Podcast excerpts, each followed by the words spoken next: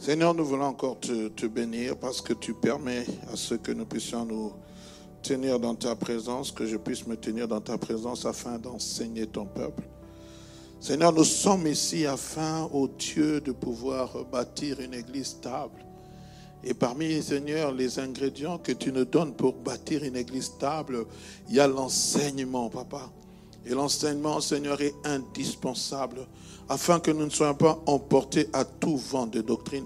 Je prie dans le nom de Jésus éternel que tu, tu m'éclaires, que tu nous donnes l'intelligence et la sagesse, que nous communique ton Saint-Esprit. Dans le nom puissant de Jésus. Amen.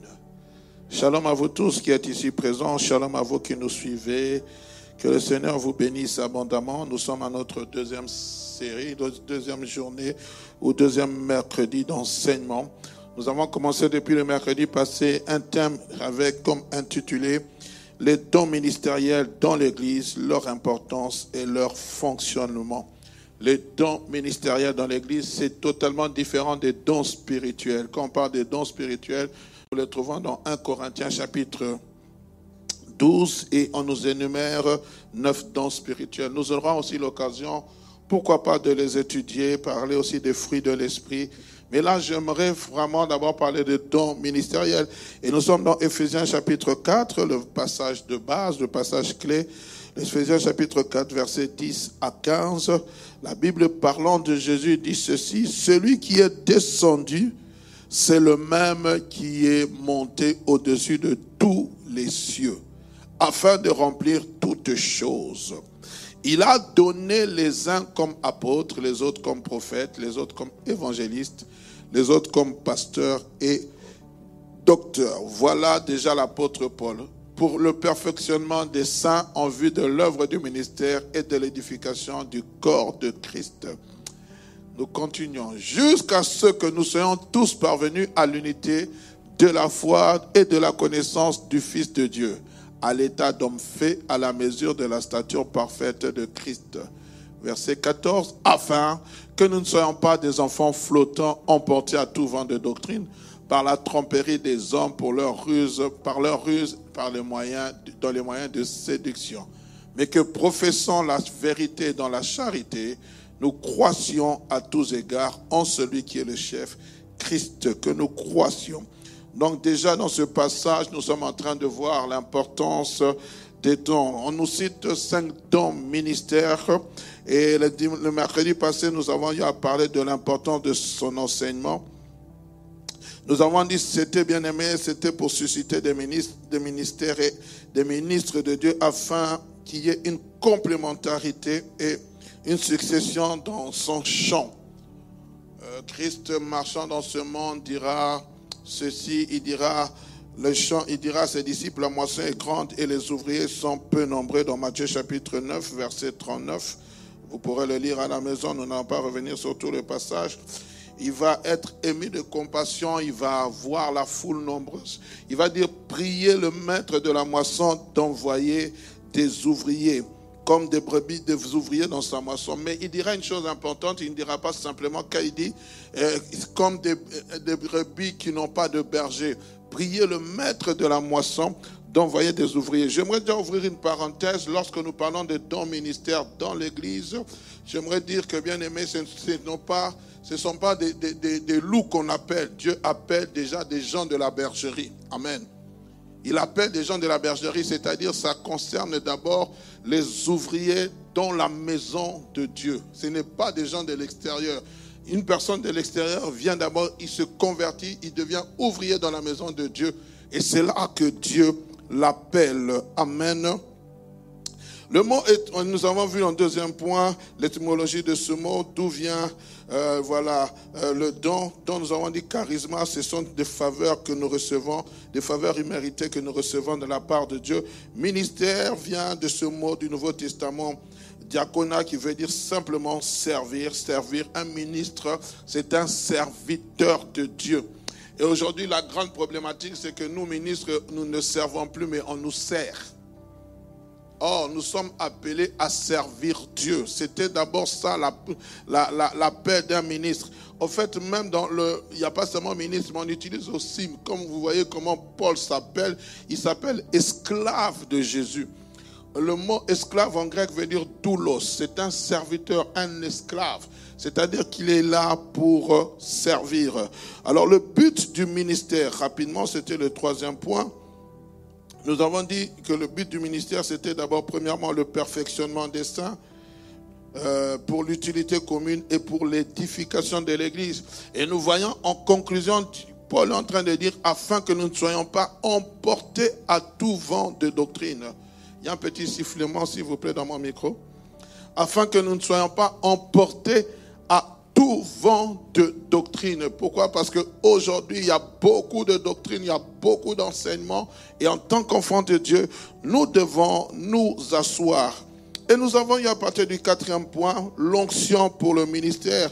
Nous avons eu à définir c'était quoi l'onction pour le ministère. Nous avons dit l'onction pour le ministère, j'avais dit, c'est un revêtement de, du Saint-Esprit qui nous donne la force et la capacité de remplir un ministère reçu de la part de Dieu. C'est la capacité. Ici, je ne parle pas du baptême du parler en langue. Non, le parler en langue, c'est autre chose. Ici, je parle de cette capacité que Dieu nous donne pour faire le service. Parce que le service de Dieu est d'abord spirituel.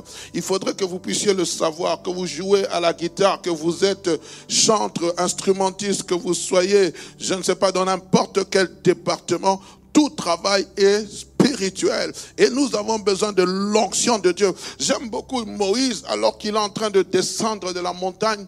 Dieu lui donne la vision. Il lui dit, voici comment tu vas construire l'arche de l'alliance, comment euh, cela va se faire. Il va lui donner tous les détails nécessaires. Et il dira une chose, je vais trouver le passage. Il dira une chose qui m'a toujours, bien que Moïse était le porteur de la vision, mais lorsque vous êtes euh, euh, dans Exode chapitre 36e, euh, la Bible parle de deux hommes, de Bestalel et Oliab, et tous les hommes habits que l'Éternel avait mis de la sagesse et de l'intelligence. Et dans une autre version, plutôt dans et, la Bible dit au verset 2, Moïse appela Bestalel et Oliab et tous les hommes habiles dans l'esprit duquel l'Éternel avait mis l'intelligence. Euh, je n'ai pas l'autre passage avec moi, mais Dieu va donner à Moïse cette information. Il va dire, sache que j'ai choisi Bestaël. Je le, je, le, je le remplis de l'esprit de sagesse et d'intelligence pour toutes sortes d'ouvrages. C'est ça l'onction. Souvent, nous pensons que nous limitons l'onction simplement à, à, pour chasser les démons, pour prier en langue, pour imposer les mains aux malades. Les malades sont guéris.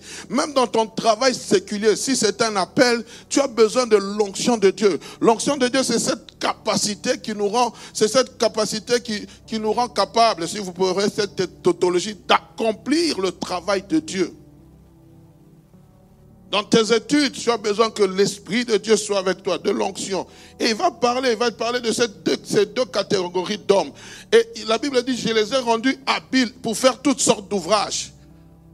Ce qu'il devait faire, c'était la construction du tabernacle. Il ne devait pas faire autre chose. Il ne devait pas entrer dans les lieux très saints. Il ne devait pas porter le fardeau du peuple. Il ne devait pas chasser les démons. Mais leur travail à eux, c'était de construire l'arche de Dieu. Mais il fallait qu'ils puissent avoir l'esprit de Dieu sur eux.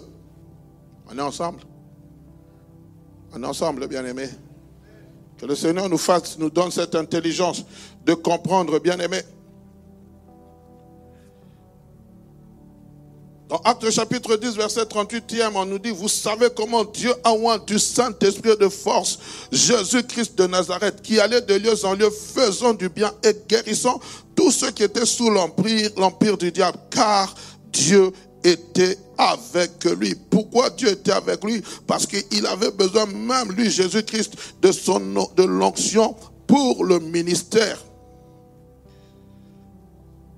Et nous étions limités à ce passage ici. Nous avons dit, il y avait dans la dispensation de l'Église, il y a différents types d'onction. Le premier type d'onction que nous voyons, c'était Jésus-Christ qui a été revêtu en tant que le chef de, l'Église. Et nous allons d'abord étudier la personne de Jésus-Christ want par, pour la mission. C'est d'abord la première partie que nous allons voir. Et ensuite, nous allons voir, nous, corps de l'Église, nous avons aussi été oints pour la mission. Amen. Jésus-Christ fut oint de toute la plénitude de Dieu. Il est le seul qui a reçu une onction sans mesure. Amen. Il est le seul qui a reçu une onction sans mesure. C'est pour cela, celui qui a reçu l'onction sans mesure, nous avons lu dans les le passage euh, euh, clair que nous venons de lire. La Bible dit, celui qui remplit, la Bible dit, il remplit tout en tout. Il a donné les uns. la Bible dit, celui qui est descendu, et c'est le même qui est monté au-dessus des cieux afin de remplir toutes choses. Seul Jésus-Christ a la capacité de nous remplir de son Saint-Esprit Il, est le seul qui a reçu une onction sans mesure. Nous sommes dans Ésaïe chapitre 61, bien aimé. Lorsque nous lisons Ésaïe chapitre 61, nous voyons le prophète Ésaïe prophétiser sur, sur la venue de Jésus-Christ, sur le ministère qu'il allait accomplir ici-bas sur terre. Nous voyons le prophète Ésaïe des siècles avant parler d'un inconnu où il dit l'Esprit du Seigneur est sur moi car il m'a oint. Il va prophétiser sans savoir qu'il est en train de parler de la venue du messianique du Fils unique de Dieu. Et quelques siècles plus tard, dans Luc chapitre 4, on nous parle, Jésus-Christ va prendre cette même portion des Écritures, il va la relire en donnant, en définissant sa mission. Il va dire, l'Esprit du Seigneur est sur moi, car il m'a oint, pour, il m'a oint, pour, il m'a oint, pour. Et à la fin, la Bible dit, il prit le rouleau, le remit après savoir, après s'être assis, il dira cette parole de l'écriture que vous venez d'entendre a trouvé son accomplissement. Amen. Pourquoi Jésus-Christ était roi d'une onction sans mesure? Parce que premièrement, bien aimé, il était le grand souverain sacrificateur. Le grand, l'unique, le grand souverain sacrificateur. Le jour où vous aurez le temps, faites une étude sur le tabernacle, sur le livre des Hébreux. Oh, il y a quelques années, j'en ai fait, bien aimé, et vous découvrez des, vérités. Parce que lorsqu'on parle de la sacrificature de Christ, elle n'est pas comparable à la sacrificature d'Aaron et de ses fils, ni de ses descendants. Quand on parle du tabernacle, on dit qu'il est entré dans un tabernacle qui n'avait pas été fait de la main d'un homme. Quand on parle de l'ordre de sacrificature de Jésus-Christ, on dit que son ordre de sacrificature n'a point de descendant. Et l'auteur des livres des Hébreux, on suppose que c'est Paul, mais comme on n'a pas d'affirmation, lorsqu'il est en train de parler, il est en train de parler qu'il a reçu la sacrificature selon l'ordre de Melchisedec. Qui était Melchisedec? Melchisedec, lorsque vous lisez, lorsque Moïse, plutôt Abraham est revenu, la Bible dit, il va donner la dîme de tous ses biens. Mais Melchisedec, c'était un sacrificateur qui n'avait pas de généalogie. Et Jésus-Christ n'a pas, je dis Jésus-Christ en tant que souverain sacrificateur, il n'a pas de généalogie.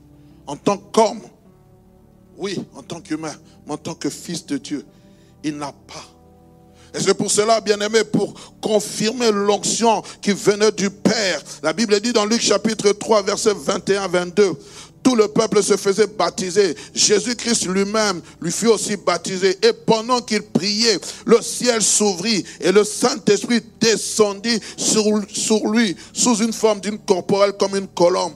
Et une voix se fit entendre du ciel par ces paroles. Tu es mon fils, ou celui-ci est mon fils bien-aimé. En toi j'ai mis toute mon affection. Luc chapitre 3, verset 21 à 22. Et ici, bien aimé, nous voyons déjà la Trinité divine. Le Fils, Jésus-Christ qui est en train de se faire baptiser. Le Saint-Esprit qui descend, qui descend sur Christ en forme d'une colombe. Et la Bible dit, une voix se fit entendre des cieux. Pour ceux qui ne croient pas à la Trinité divine, nous en avons une preuve. Celui-ci est mon fils bien-aimé en qui j'ai placé toute mon affection. Les cieux se sont déchirés comme pour confirmer qu'il a été roi pour une mission. J'aimerais dire à quelqu'un, l'onction ne, ne concerne pas l'enlèvement. L'onction concerne le travail que nous devons effectuer ici-bas sur terre. On est ensemble? Je répète à quelqu'un, l'onction concerne le travail que nous devons effectuer ici-bas sur terre. C'est pour cela, lorsqu'il devait partir, quitter cette terre, les disciples étaient inquiets. Il dit, je ne vous laisserai pas orphelin. Vous recevrez une puissance. Le Saint-Esprit survenant sur vous et vous serez mes témoins. Oh, bien-aimés. Et c'est cette deuxième partie dont j'aimerais aborder. Nous sommes loin, ou Dieu nous loin selon la mesure du don, du don de Christ. Nous sommes moins bien-aimés, nous, corps de l'Église. Mais ce n'est pas le corps de l'Église, nous sommes moins particulièrement. Et lorsque vous lisez même dans Actes chapitre 2, lorsque le Saint-Esprit descendu, s'est descendu, la Bible dit, des langues semblables à des langues de feu se posèrent sur chacun d'eux. Le Saint-Esprit est descendu, bien-aimé. Mais bien-aimé, lorsqu'il est descendu sous cette forme de feu, ce n'est pas simplement un feu en général, c'était un feu particulier sur chaque disciple. Ils étaient à 120 là dans la chambre haute et chaque disciple sur sa tête, il avait le symbole du Saint-Esprit, comme pour dire nous sommes en train de vous rendre pour une mission.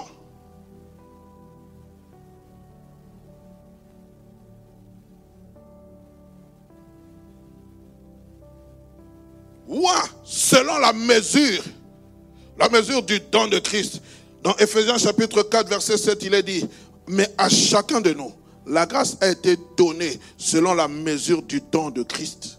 C'est pour cela, bien aimé, dans l'Église, il ne doit pas avoir des jaloux et des jalouses par rapport au don que Dieu nous a donné. Le jour où nous étudierons les dons spirituels, vous allez voir, à chacun, il a été donné selon la mesure de la foi. À l'un, la parole de connaissance. À l'autre, le don de miracle. À l'un, le don d'interprétation de, de langue. À l'autre, le don de langue. Le don, le don de foi, excusez-moi. Pourquoi Dieu le fait? Parce que Dieu connaît comment chacun de nous, nous devons recevoir la capacité, sa capacité. Et tout ce que je sais, plus j'ai soif de Dieu, plus Dieu me remplit encore de sa capacité.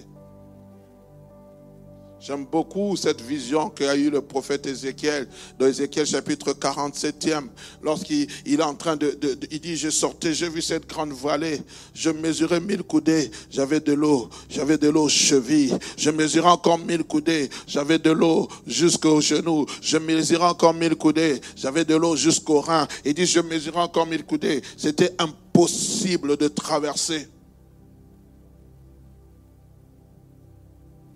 Crois, bien aimé, dans ces temps-ci, Dieu peut susciter parmi nous des hommes qui doivent arriver au-delà de leurs limites.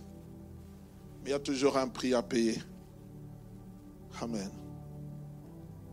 Que le nom du Seigneur soit béni. Est-ce que ça passe? Bien aimé, il y a deux choses qui se passent lorsque nous recevons l'onction de Dieu. La première des choses, c'est Jésus-Christ a reçu l'Esprit de Dieu. Et lorsqu'il a reçu l'Esprit de Dieu, il a répondu sur le corps qui est l'Église. Il a répondu cela sur le corps qui est l'Église. À chacun de nous, Jésus-Christ a répondu son esprit comme une huile précieuse. Et la deuxième des choses, à partir de là, l'onction ou le revêtement du Saint-Esprit est répandu sur le corps de Christ. C'est-à-dire sur chaque membre, selon la mesure du don de Christ. Nous sommes dans Actes chapitre 2, verset 33e. Écoutez ce qu'il a dit. Élevé à la droite de Dieu, il a reçu le Saint-Esprit qui avait été promis. Et il a répondu, comme vous le voyez et l'entendez élevé à la droite de Dieu. Il y a quelques années, j'étais en train d'enseigner sur cela. En fait, bien aimé, le Saint-Esprit a été répandu pour témoigner de la glorification de Christ auprès du Père. que veut dire la glorification de Christ auprès du Père? C'est-à-dire que lorsque Christ est revenu auprès du Père, il a fait rapport de sa mission. Et comme témoignant, attestant au monde que la mission de Christ avait réussi, la Bible dit, il, Dieu a répondu. Nous sommes dans Jean chapitre 7, à partir du verset 37e. Christ dit, il lance cette invitation, il dit, quiconque a soif, qui vienne à moi et qui boive. Celui qui a soif de fleuves d'eau vive jailliront de son sein. Mais lorsque vous lisez le verset 38 ou le verset 39, il est dit, il disait cela du Saint-Esprit que devaient recevoir tous ceux qui croiraient en lui. Mais le Saint-Esprit n'était pas encore là. Pourquoi? Parce que Christ n'avait pas encore été glorifié. Verset 39e.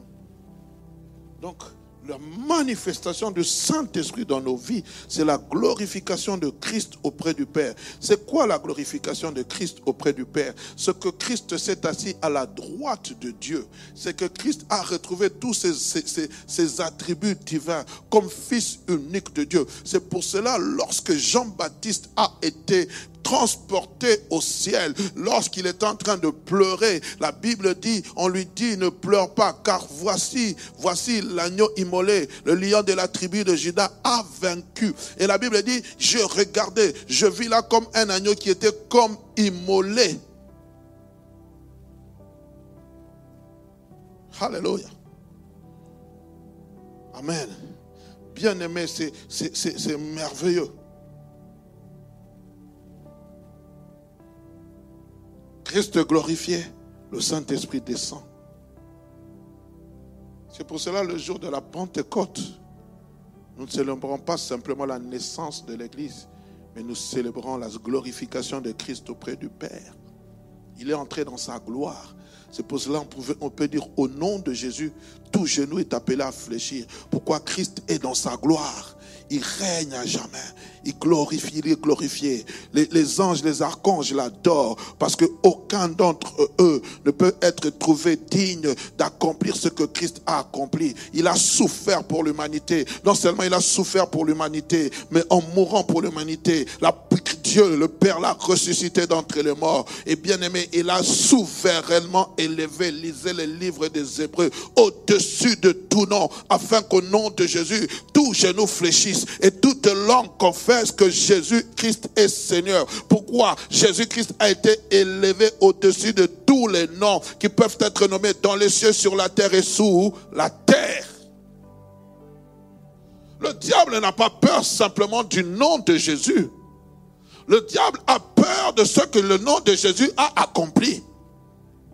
Parce que quand vous lisez dans la parole de Dieu, le nom de Jésus existait avant. On parle de Bar Jésus. C'était un, c'était nom commun.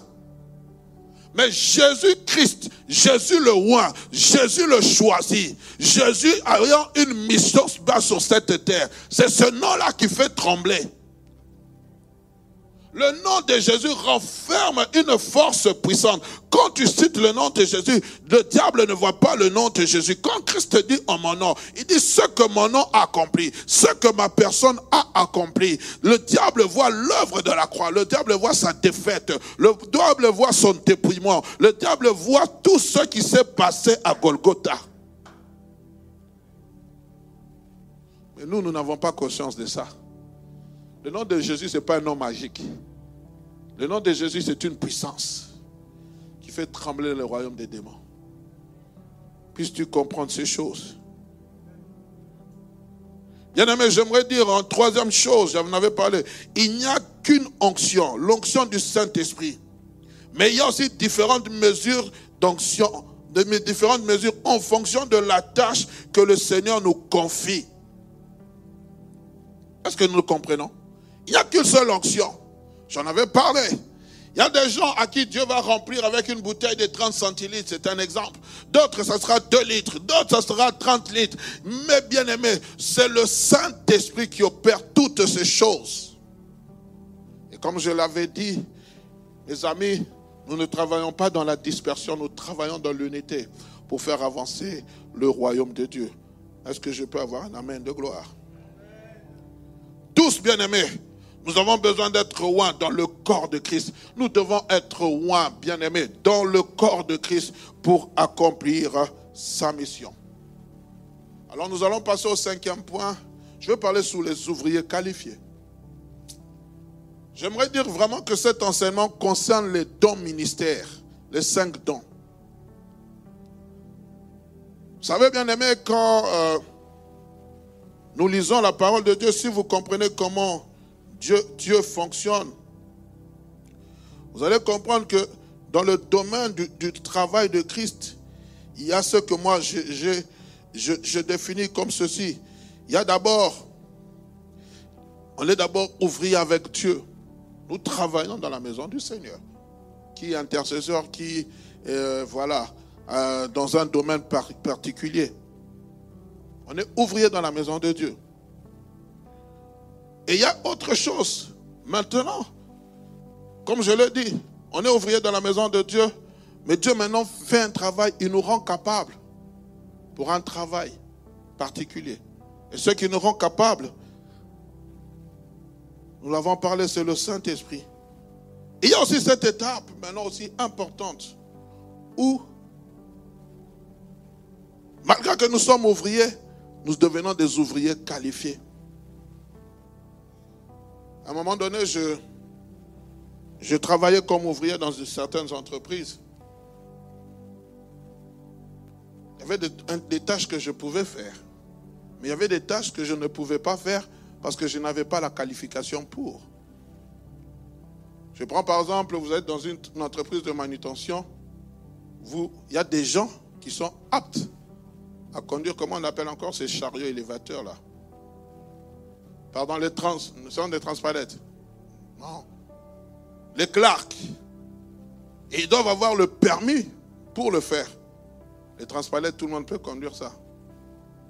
Mais les clercs, moi, je me souviens à un moment, j'étais à Colroy, job étudiant. Et on était en train de, former des, gens. Vous étiez ouvrier, certes, vous devez prendre des machines, des, comment ça s'appelle, des, commandes, c'était n'importe qui qui pouvait le faire. Mais pour conduire les clercs, il y avait une formation pour, et vous deviez avoir le permis pour. Donc ce n'était pas n'importe qui qu'on pouvait confier un clerc s'il n'y avait pas le permis. On est ensemble. Et il en est de même dans l'église, l'église corps de Christ. Il y a des ouvriers dans la maison de Dieu, mais il y a des ouvriers qualifiés. On est ensemble. Et c'est à cette étape-là que j'aimerais que nous puissions comprendre. C'est quoi un ouvrier qualifié? Ici, je ne parle pas de la qualification parce que tu as fait des hautes études. Non, non, non, non, non, non.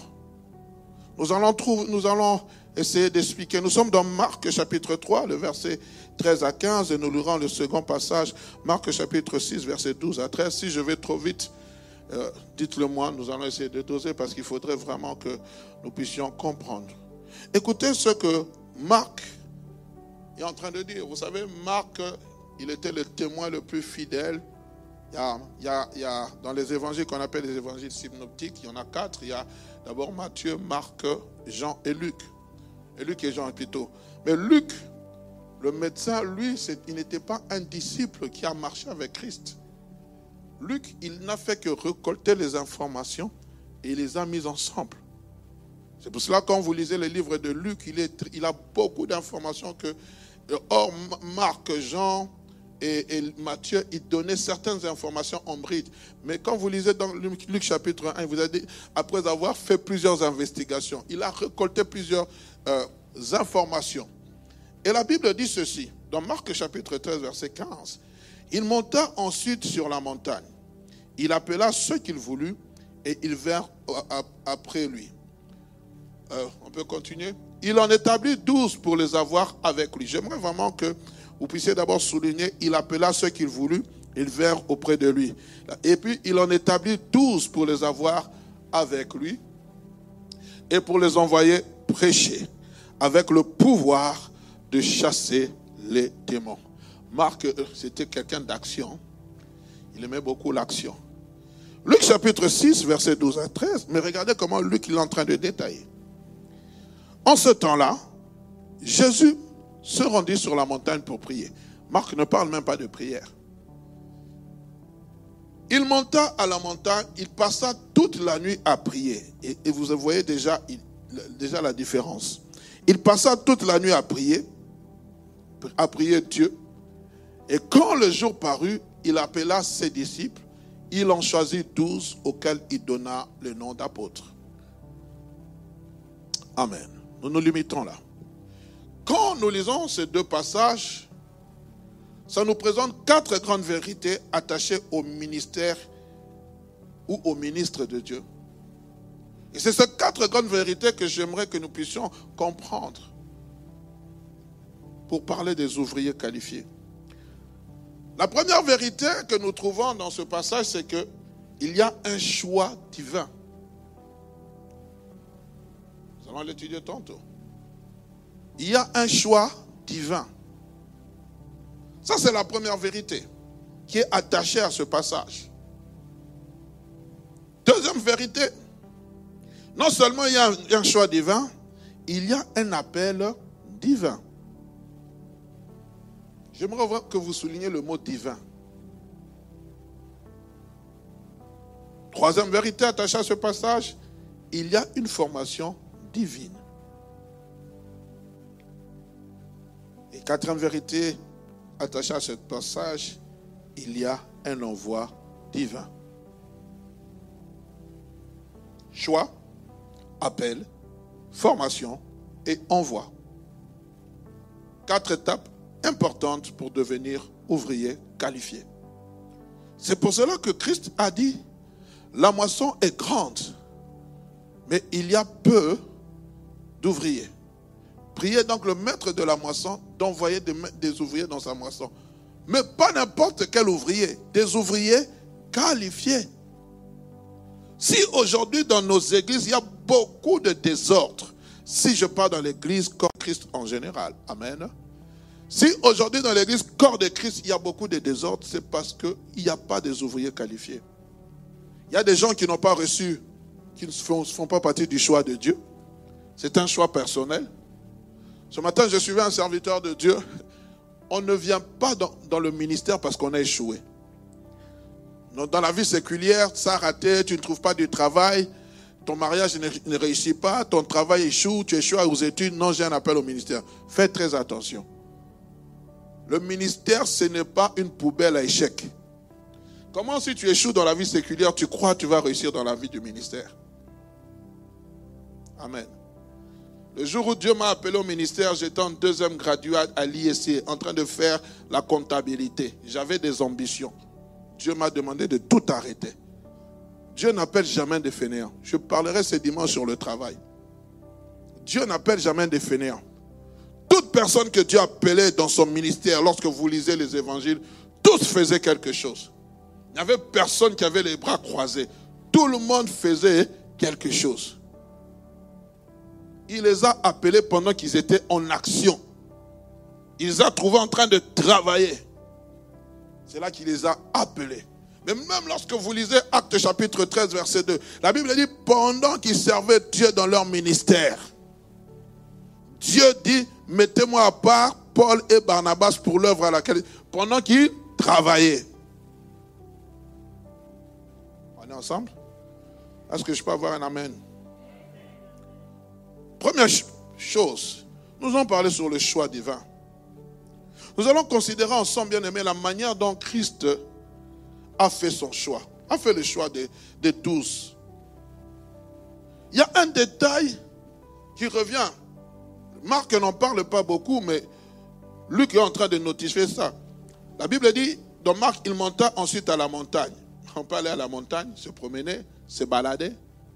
Mais nous savons que pour nous qui lisons la Bible, nous savons que la montagne, lorsqu'on parle de la montagne, quand Christ y allait, c'était pour prier. Mais c'est là que Luc est en train de mettre un accent. Il dit, en ce temps-là, Jésus se rendit à la montagne pour prier. Nous constatons déjà que le choix de Christ, Fils de Dieu, n'était pas simplement le fait d'un hasard. C'était d'abord une recherche dans la prière. Et la Bible dit, il passa toute la nuit à prier. À prier Dieu. j'aime beaucoup cela. C'est-à-dire que Christ a pris le temps nécessaire à dialoguer avec le Père toute une nuit pour choisir douze disciples. Toute une nuit.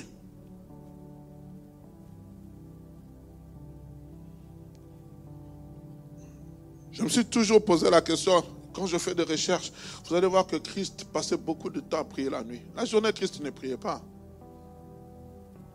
Son temps où il était en train de maximiser son temps de prière, c'était la nuit. Dans la nuit, bien aimé, nous perçons certains secrets que la journée ne peut pas nous donner. Dans la nuit, c'est pour ça que je dis toujours, la nuit, il y a beaucoup de mystères qui sont dévoilés. Quand, quand, Dieu parle à, à, dit, va et place une sentinelle. La sentinelle veille souvent la nuit. On lui dit, sentinelle, sentinelle, que dis-tu de la nuit? Qu'est-ce que tu es en train de percevoir durant la nuit? Pendant que nous dormons, qu'est-ce que nous percevons?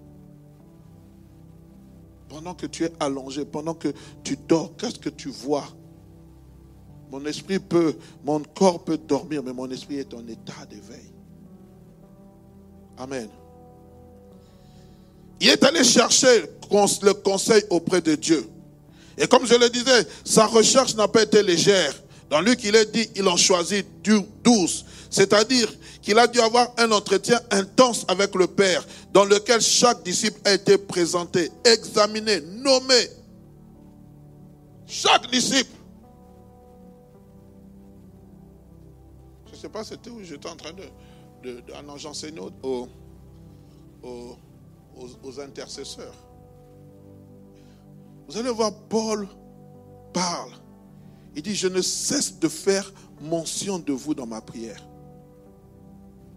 En fait, quand on parle de, mention de quelqu'un dans la prière, ce n'est pas simplement Seigneur, souviens-toi de, mon frère, Seigneur, bénis-le vraiment, Seigneur, tu connais son besoin. Non, non, non, non, non, non. Je, me tiens à la brèche. Je suis en train de prier avec, un but, avec un objectif. Quand je, je prie pour toi, je prie afin de voir l'exaucement de cette prière-là. C'est pas Seigneur, Bénis simplement les intercesseurs. Souviens-toi du pasteur Hugues et de son épouse. Alléluia. Alléluia. Non, non, non, non, non. Je cite nommément. Je prie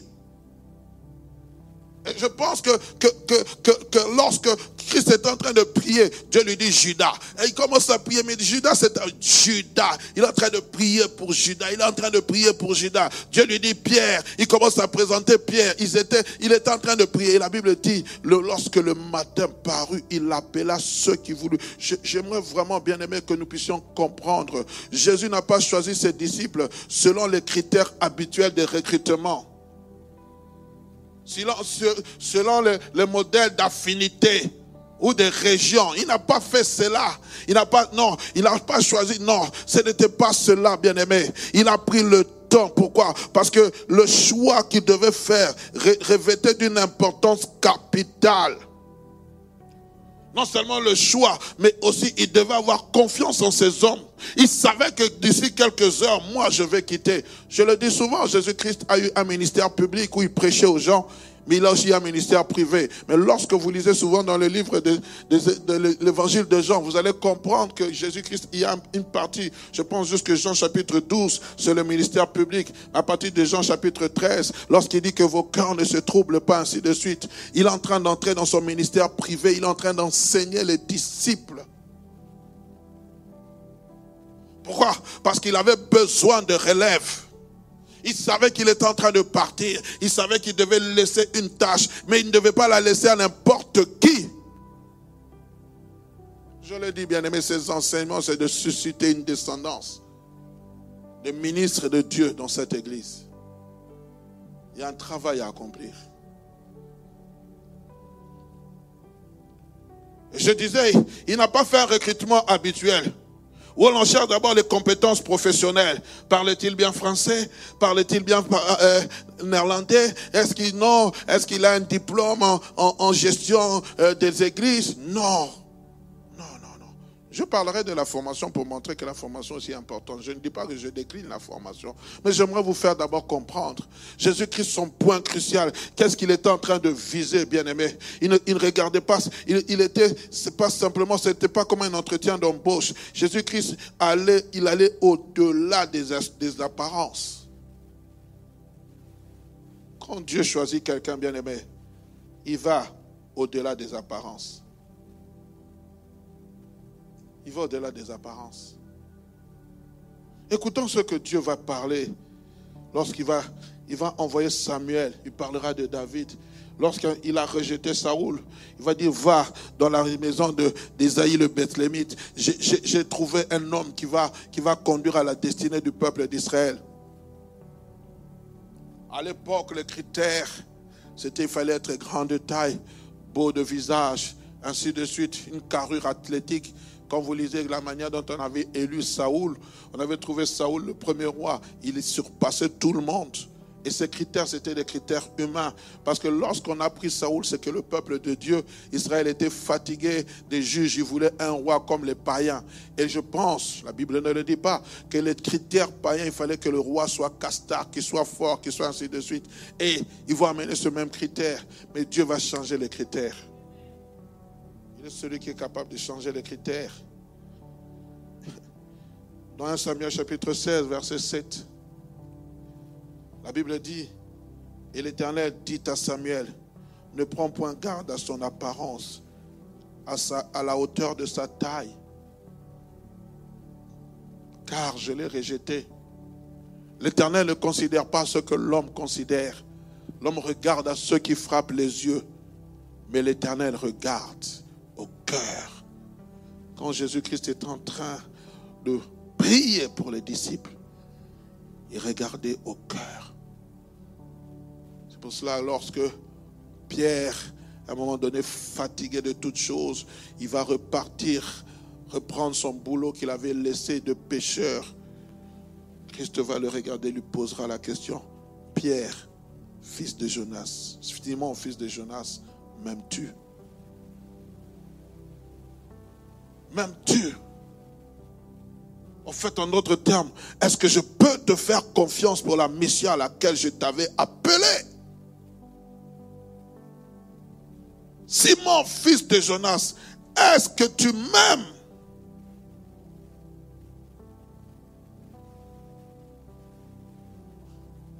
Seigneur, tu connais toutes choses.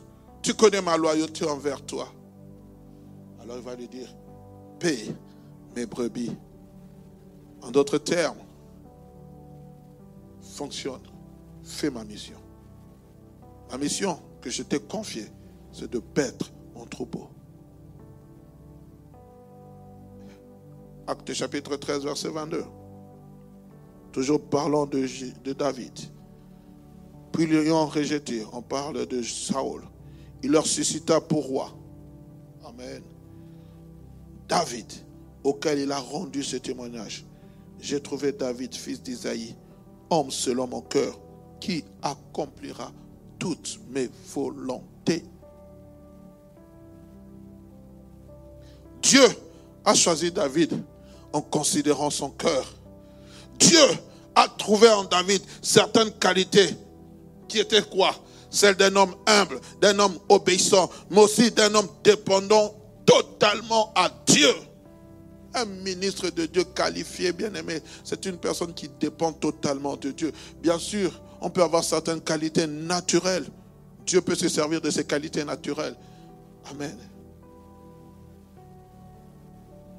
Mais non seulement que c'était un homme qui dépendait totalement de Dieu, mais c'était aussi un homme qui était malléable entre les mains de Dieu. Quand on parle de malléable, c'est-à-dire que Dieu pouvait travailler son cœur, il pouvait travailler selon sa volonté. Pour revenir au choix que Christ a fait sur les douze, c'était en fait en connaissance des causes. C'était des hommes fragile, imparfait. Quand vous lisez Pierre, un sanguin, quelqu'un qui était prêt à en découdre sur le champ,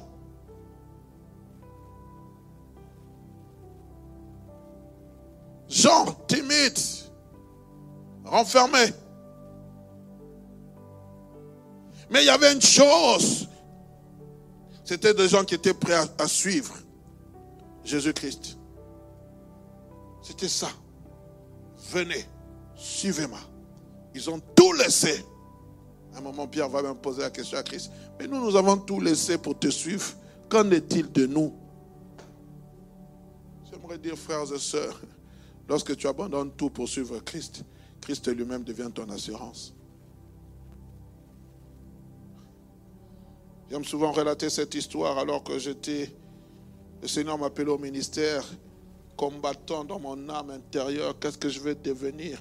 Aujourd'hui, c'est bien quand tu dis, tu Dieu t'appelle au ministère, on est content, on voit directement les voitures, on voit la notoriété, on voit toutes ces choses. Mes frères, à notre époque, dans les années 94, ce n'était pas le cas. Commences à te poser la question. On te dit, tu vas manger la Bible? Tu vois pas comment les pasteurs sont mal habillés? Ton avenir devient flou, incertain. Et ce que j'aime, celui qui t'a appelé, est fidèle. Même si les hommes t'abandonnent, lui ne t'abandonnera jamais.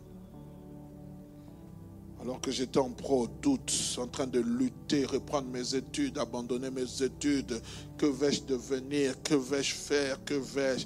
Mais bien aimé, tu avais déjà parlé, mais tu es en train de douter. Oh, il y a une voix qui a déchiré les cieux ce jour-là. Béni Dieu, il n'y avait personne dans la maison. Tout le monde était sorti.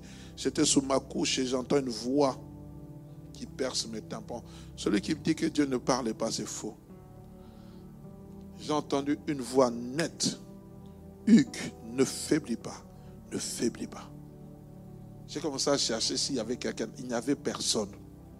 Quand je dis personne, il n'y avait personne ce jour-là. Je me suis levé. Ça m'a redonné courage.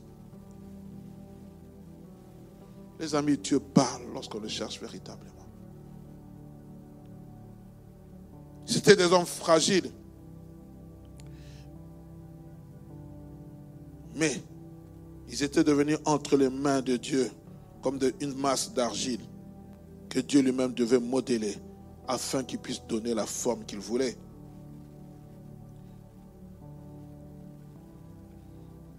Lorsque vous lisez Jérémie chapitre 1, verset 5, la Bible dit, alors que Jérémie est appelé à servir Dieu, alors qu'il dit, je ne suis qu'un enfant, Dieu lui dit, avant que je t'eusse formé dans le ventre de ta mère, je te connaissais. Avant que tu fusses sorti de son sein, je t'avais consacré, je t'avais établi prophète des nations. Avant toutes ces choses, moi, je te connaissais. Le choix, c'est Dieu. Tu ressens un appel dans ton cœur. Tu sens que tu dois servir Dieu tu te poses des questions. Hier, je parlais avec un, jeune frère. J'ai dit, qu'est-ce que tu penses du ministère? Il dit, pasteur, c'est une responsabilité. C'est vrai, c'est une responsabilité.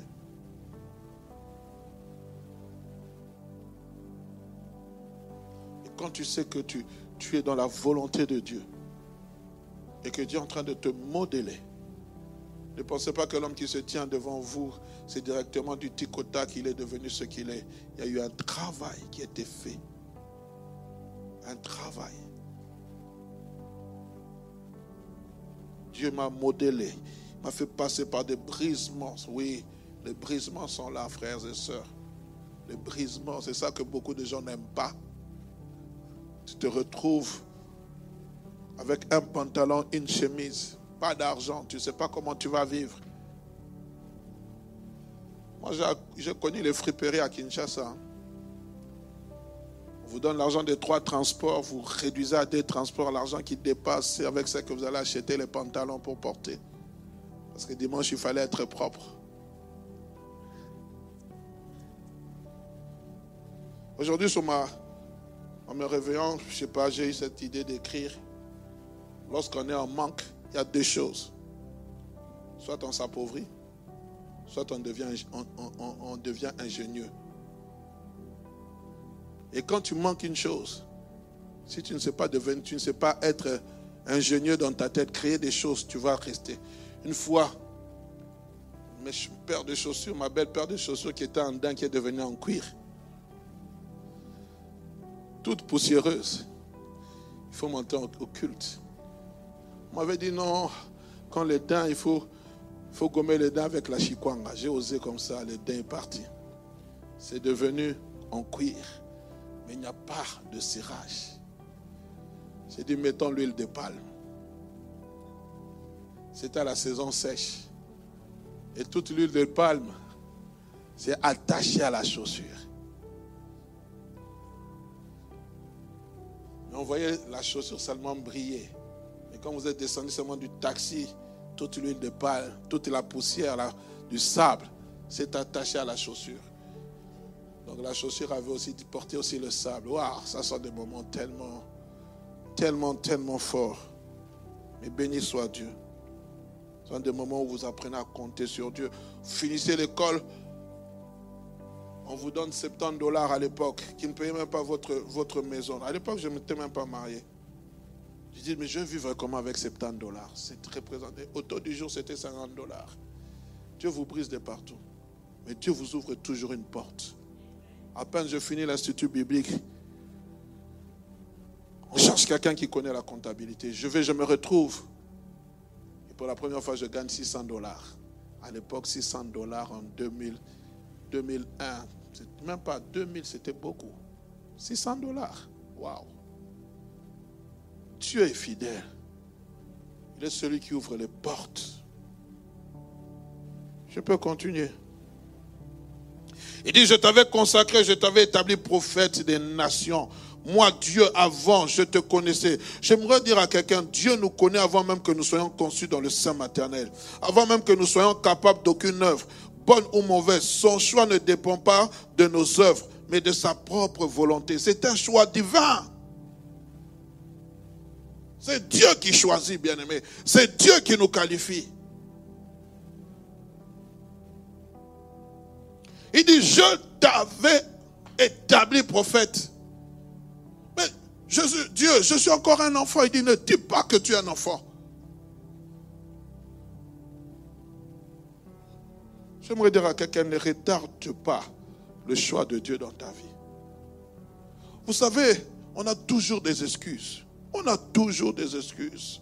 Oh non, pasteur, oh non, oh non, ce n'est pas encore. Non. Comment reconnaître un appel authentique? J'en parlerai. Deuxième des choses, on a parlé du choix. La deuxième des choses, de l'appel divin. Non seulement il est parti, il a prié plutôt. Il a prié, il a prié, il a prié toute la nuit. Il avait des noms. La Bible dit, puis il les appela. Il les a appelés à un ministère spécifique. Parce que lorsqu'il les a appelés les douze, ils étaient 120. Ah, les amis, quand, j'imagine cette scène, on commence à dire, Pierre, viens. Judas, viens. Commence à les appeler Jacques, Jean, 12, Barthélemy, viens. J'imagine un disciple qui s'appelle Matthias. Il est là dans la foule. On ne l'a pas appelé. Mais quelques années plus tard, alors que Judas s'était pendu, Pierre va s'élever. Il va dire, choisissons par nous, parmi nous, un disciple. Le critère, c'est qu'il avait été au commencement du ministère de Jésus. Et la Bible dit, le choix fut porté sur deux, disciples, dont Matthias. Et on va tirer au sort. Et le choix va se porter sur Matthias. Imaginez Matthias, ce jour-là, c'est révoltant. Disons, ah, même Judas, Judas, si on l'a choisi. Je parlerai sur la formation. Il est resté. J'aimerais dire à quelqu'un, la soumission, la fidélité paye toujours.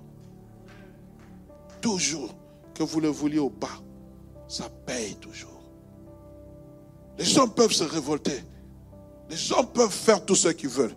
Mais si tu es quelqu'un de soumis, ça va payer. C'est pour ça, moi, dans ma vie, je n'aime pas la rébellion. C'est toujours quelque chose, la soumission.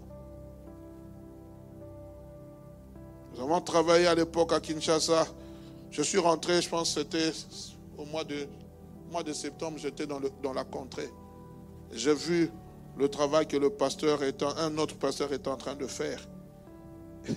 Je dis, si j'étais resté, je pense qu'aujourd'hui, j'aurais une église de plus de 10 000 membres. Nous avons travaillé, mon épouse et moi, nous envoyé dans un coin, je ne vais pas citer le nom, là-bas, en République, à Kinshasa, en République démocratique du Congo. Quand j'arrive dans ce coin, j'ai dit, Seigneur, qu'est-ce que je viens faire dans ce coin perdu? Vous quittez Lipen, vous habitiez Lipen, c'était un coin, on disait coin reculé, les quartiers de pauvres. Moi, aujourd'hui, quand vous arrivez, les maisons qui ont été construites, quand j'arrive là-bas, je sens un fardeau. Et nous avons travaillé. J'ai fait un mois. Le jour où je devais partir, le comité se réunit. Pasteur, nous cramballons le pasteur qui est avec nous, qui rentre à l'église mère. Vous, vous restez notre pasteur. Nous sommes prêts. Je leur ai dit, Dieu ne m'a pas appelé à cela. Dieu ne m'a pas dit que je serai votre pasteur. Je dois rentrer. Et quand je suis venu voir ce pasteur qui, malheureusement, n'a pas bien fait évoluer l'église, il y en a un autre qui est venu toujours, qui a planté le travail merveilleux qu'il est en train de faire. J'ai dit, je serais resté peut-être, j'aurais une église remplie, mais je serais dans, pas dans la volonté de Dieu. La soumission, l'obéissance. Chisungu, vous avez été envoyé, vous avez fini, Chisungu, vous revenez. Vous revenez où vous aviez à l'époque plus de 300 personnes qui, qui vous adulaient, vous revenez, vous vous asseyez sur les bancs. Vous clôturez la prière avec les communiqués. Mais cela ne m'a pas fait de moi un rebelle. En nous envoyant à l'Institut biblique, j'ai vu un frère à peine finissant l'Institut biblique, l'église l'avait pris en charge. Il dit, vous allez rentrer à la borne pour faire quoi? Donner les communiqués, faire les prières d'ouverture, les prières de, de, clôture, présenter les enfants, c'est tout. Moi, je vais commencer l'œuvre. Aujourd'hui, quand je le vois, il tourne en rond. Il tourne en rond. On a fini l'université, l'Institut biblique en 97. Il tourne en rang. J'ai dit, mais on t'a payé les études pendant trois ans. La moindre des choses, reviens à l'église, soumets ta proposition, reçois la bénédiction du pasteur, pars avec.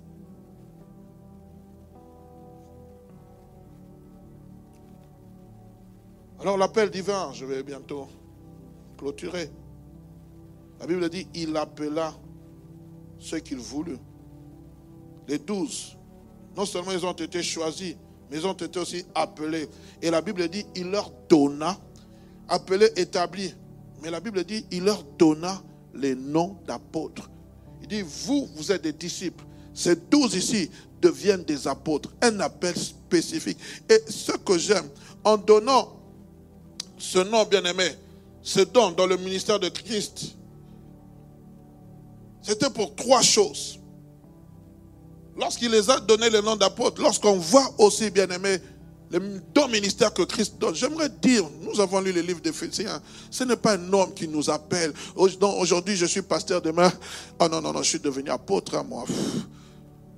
Je suis devenu prophète. Pourquoi pasteur, c'est inférieur au prophète? Aujourd'hui, même prophète, c'est inférieur. Frères et sœurs, le ministère, c'est cinq doigts de la main.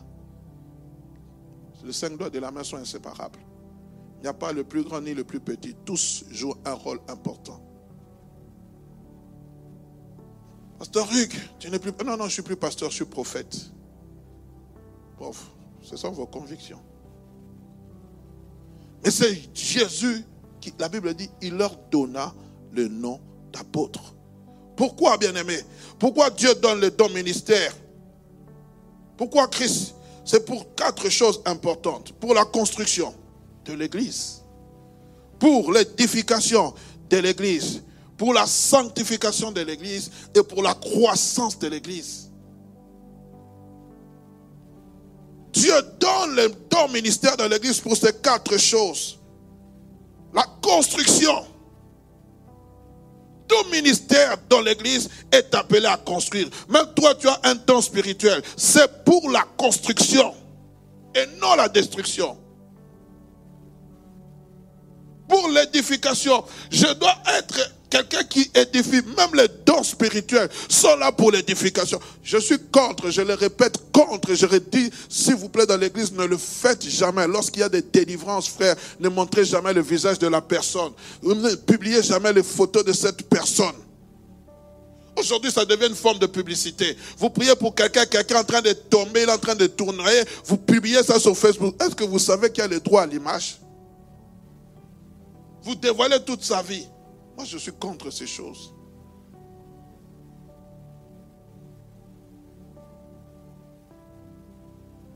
Parce que ça, ça n'édifie pas. Pour la sanctification, si les prémices sont saintes, le reste l'est aussi et pour la croissance. C'est pour cela, en tant qu'Église, nous sommes appelés à prier pour cela, afin que le Seigneur choisisse, appelle, établisse et envoie des serviteurs spécifiques pour son Église. Oh, je prie que Dieu ne m'envoie pas des loups ravisseurs. Ça, c'est ma prière. Souvent, on pense que c'est le nom de la borne qui fait que l'église de la borne soit. Certes, le nom de la borne a déjà une connotation, certes. Frères et sœurs, ce n'est pas le nom de la borne qui simplement, bien aimé, c'est lorsque tu es dans la volonté de Dieu, lorsque tu, es dans l'obéissance de Dieu, là Dieu va t'approuver. Ce n'est pas simplement le nom de la borne.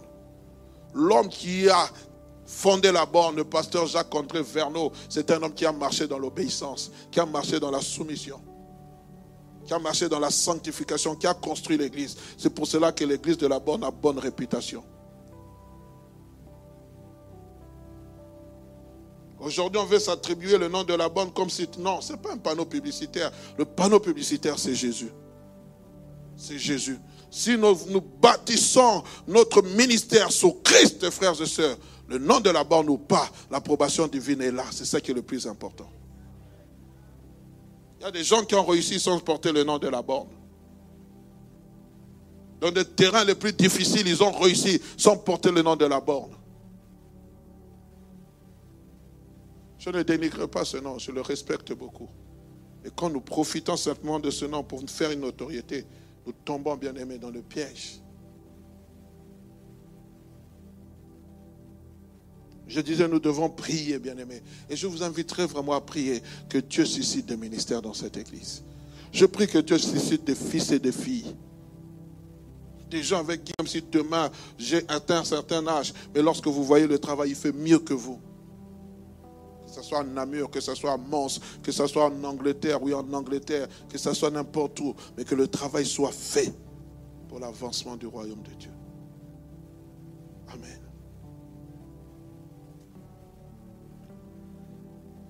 Être appelé, qu'est-ce donc? C'est quoi être appelé? Je vais me limiter là, le temps file tellement. Je suis appelé. Dieu m'a appelé. Dieu m'a parlé. Souvent, ce sont des hauts les mains. Vous ne savez pas quoi dire. Dieu m'a appelé aussi au ministère. Ok. J'aimerais vous dire, il y a l'appel, mais il y a aussi la reconnaissance du ministère. Et la personne qui appelle, c'est Dieu. Mais la personne qui reconnaît un ministère, c'est un homme. Nous allons voir. Élisée a dû, Élie a dû reconnaître le ministère d'Élisée. Moïse a dû reconnaître le ministère de Josué.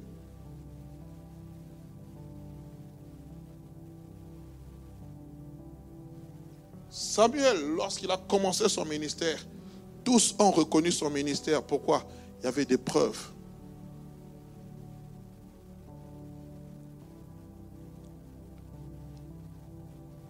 Être appelé.